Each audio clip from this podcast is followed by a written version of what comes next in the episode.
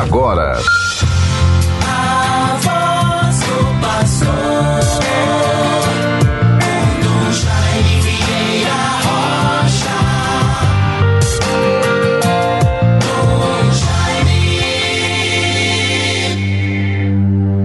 Olhai para mim, Senhor, e tende piedade, pois vivo sozinho e infeliz.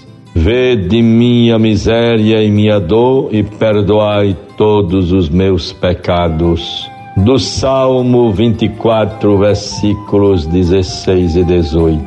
Meus bons ouvintes todos, irmãos e irmãs, vivamos com a graça de Deus o dia de hoje, esta quarta-feira, 7 de junho de 2023 procuremos nos voltar para Deus. Na liturgia de hoje, nos momentos celebrativos ou de orações, que cada um possa ter desde o acordar até ao anoitecer, elevemos ao Senhor nossa alma e nosso coração, para que sejamos curados e salvos de todos os males.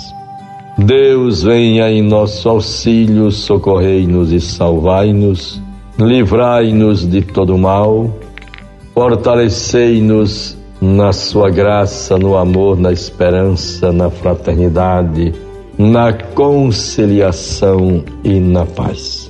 Vejam, bons ouvintes, o que pedimos hoje em todas as celebrações, no mundo católico, na vivência da nossa fé, nos voltando para Deus, independente de qualquer credo ou religião que professemos.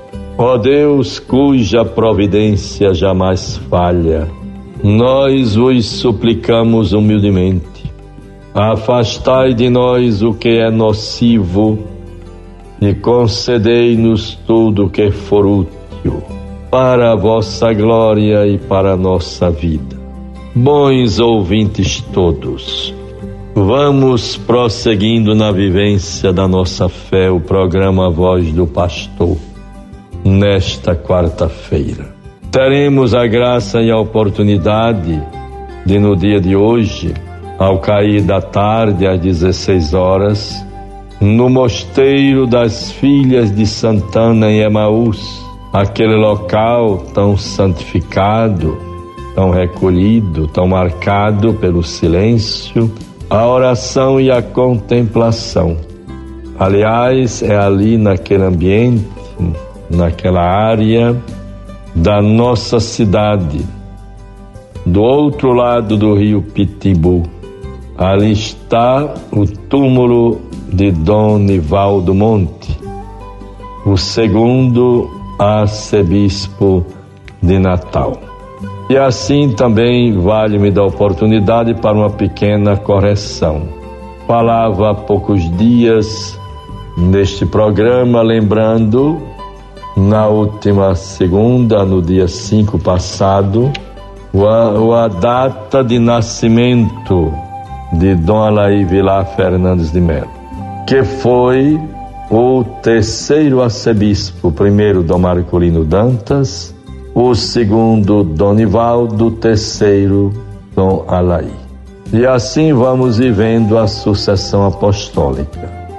Depois de Dom Alaí, tivemos Dom Heitor, Dom Matias, arcebispos eméritos entre nós, graças a Deus, verdadeiros anjos patriarcas para a vida da nossa igreja.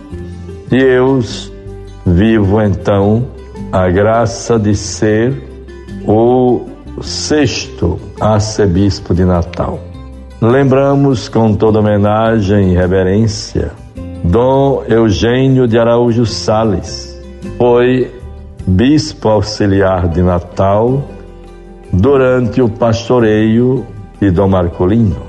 Em seguida, administrou a arquidiocese como administrador apostólico Dom Eugênio de Araújo Sales foi administrador apostólico de Natal e de São Salvador da Bahia, ao mesmo tempo.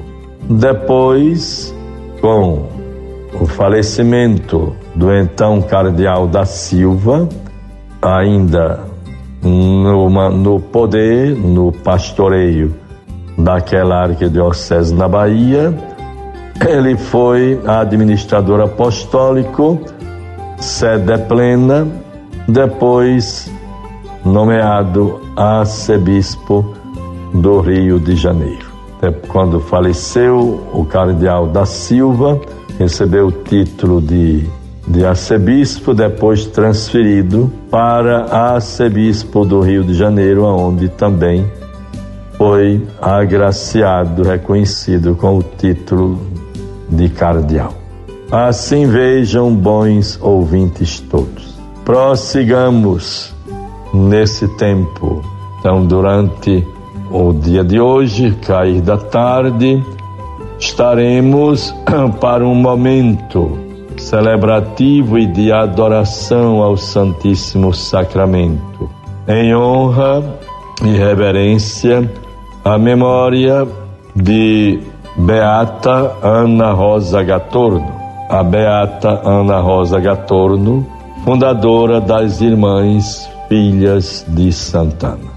E assim, junto à Irmã Graça e demais irmãs que ali vivem, com o carisma de adoradoras durante todos os dias, horas e horas de adoração ao Santíssimo. Terei a graça e a alegria de ali me fazer presente com muita atenção, amizade, muito apreço e assim muito unido em comunhão com as irmãs filhas de Santana no ramo contemplativo, naquele mosteiro em Amaús, celebrarmos e fazermos um momento de celebração com as relíquias da Beata Ana Rosa Gatorno, que está em peregrinação pelas casas religiosas daquela congregação. Terei, portanto, a oportunidade feliz, muito amiga, fraterna, de estar com as irmãs filhas de Santana ali em Emaús.